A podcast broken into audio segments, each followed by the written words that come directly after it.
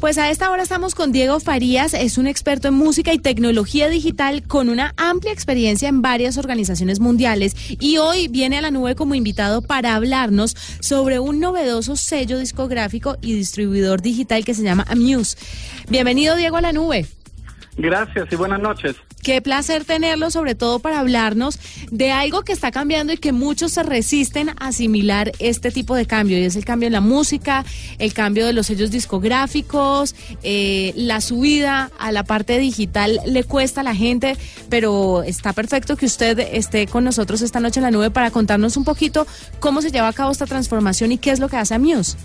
Bueno, gracias por invitarme. Eh, y, sí, es, es una industria que se está cambiando mucho y hay un montón de cosas que yo creo que deben saber todos los artistas del mundo y especialmente en Colombia donde hay tanta música interesante con tanto potencial internacional. Así que aquí muy, muy feliz de estar con ustedes y responder sus preguntas hoy día. Bueno, ¿qué es lo que quiere Amuse con los artistas? ¿Qué es lo que pretende hacer? Bueno, Amuse es un sello discográfico, como lo dijiste tú, eh, y está construido encima de una plataforma de distribución digital. Eh, así que lo que hace es, eh, Amuse ofrece una aplicación para iPhone y Android y un artista lo puede cargar de su store y lo que hacen es que meten su canción en nuestra aplicación junto con la información sobre la canción, digamos, la foto y, toda la información sobre, sobre, sobre la canción. Nosotros lo mandamos a Apple Music, a Spotify, a Tidal, a todos los servicios de música. Amuse no es el servicio para escuchar música, es el servicio que mete su canción en los servicios donde los, eh, los fans de hoy día van para escuchar su música. Como es. Y nosotros le mandamos eh, la música a todos estos servicios. Sí. Y después lo que hacemos nosotros es que usamos la, em, el data de digamos, el data de consumo, de cómo se está, eh, cómo están eh, escuchando esta canción y usamos esa información para em, para informarnos de cuáles artistas debemos eh, contratar para nuestro sello. ¿Ustedes serían como una especie de manager digitales de los artistas? No, yo creo que el manager sigue teniendo una posición muy importante en, la carrera de artistas, pero nosotros le ofrecemos la posibilidad de meter su canción en los diferentes servicios de música. Lo hacemos gratis, no le cobramos nada al artista y lo hacemos porque queremos empezar una conversación con artistas de todo el mundo y queremos tener la posibilidad de encontrar la próxima estrella de este mundo.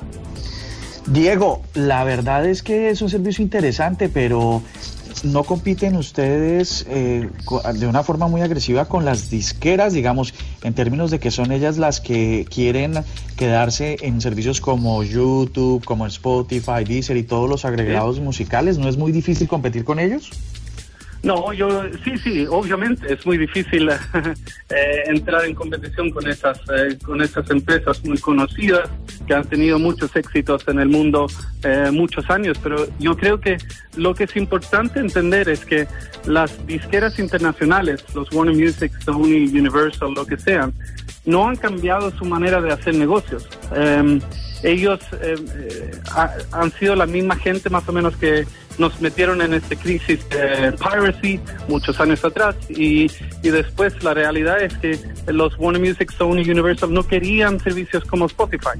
No son empresas que son muy, digamos, preparados para el futuro. Y lo que, lo que hace Amuse es yo creo que es la primera vez que alguien está tratando de realmente transformar esa industria de las disqueras. Y nosotros creemos que eh, la utilización de tecnología junto con eh, eh, ofrecer este servicio gratis a todo el mundo, van a ser dos eh, de las cosas más importantes para poder empezar a cambiar esta industria. Claro, Diego, cuéntame cómo es el modelo, el modelo de negocio, cómo ganan ustedes en esta ecuación, cómo ganan los artistas, aparte de que su música esté subida en estas plataformas, ¿cuál es el movimiento económico aquí en Amuse? Perfecto. Bueno, eh, primero nosotros mandamos la música a todos los servicios, lo hacemos gratis, como ya le dije, y todas las ganancias de esa canción lo reciben el, el artista. 100% de lo que han ganado en Spotify, en Apple Music, en Deezer, en Tidal, nosotros se lo mandamos al artista. ¿Y cómo ganamos plata nosotros? Bueno, cuando nosotros firmamos, contratamos un artista que hemos encontrado, que ya está usando nuestro servicio, le ofrecemos un, um, digamos, un contrato disquero y le pagamos una, un royalty advance y le damos, eh, eh, eh, invertimos dinero para el marketing y después nosotros repartimos las ganancias 50% con 50% con el artista. Así que ahí ganamos nuestro dinero. Y todos los, eh, todos los sellos discográficos tienen gastos para encontrar talento. Nosotros usamos nuestro dinero o ese mismo gasto, lo usamos para poder ofrecer este servicio digital. Y después usamos data, data eh, para poder encontrar estos artistas. Así que el modelo es muy parecido a lo que hacen los sellos discográficos de hoy, pero nosotros lo hacemos en una manera digital. Y ese es la, la, el, el, cambio, la revolución eh, que ofrece Amuse. ¿Cuántos artistas tienen? Y aquí va otra pregunta. ¿Los artistas tienen que tocar las puertas de Amuse o ustedes hacen una cacería también de talentos? Que me imagino que en Internet pues hoy es mucho más sencilla claro. porque todo está expuesto. No, eh, exacto. Mira, nosotros tenemos eh, cientos de miles de artistas que, usa, eh, que están usando el servicio.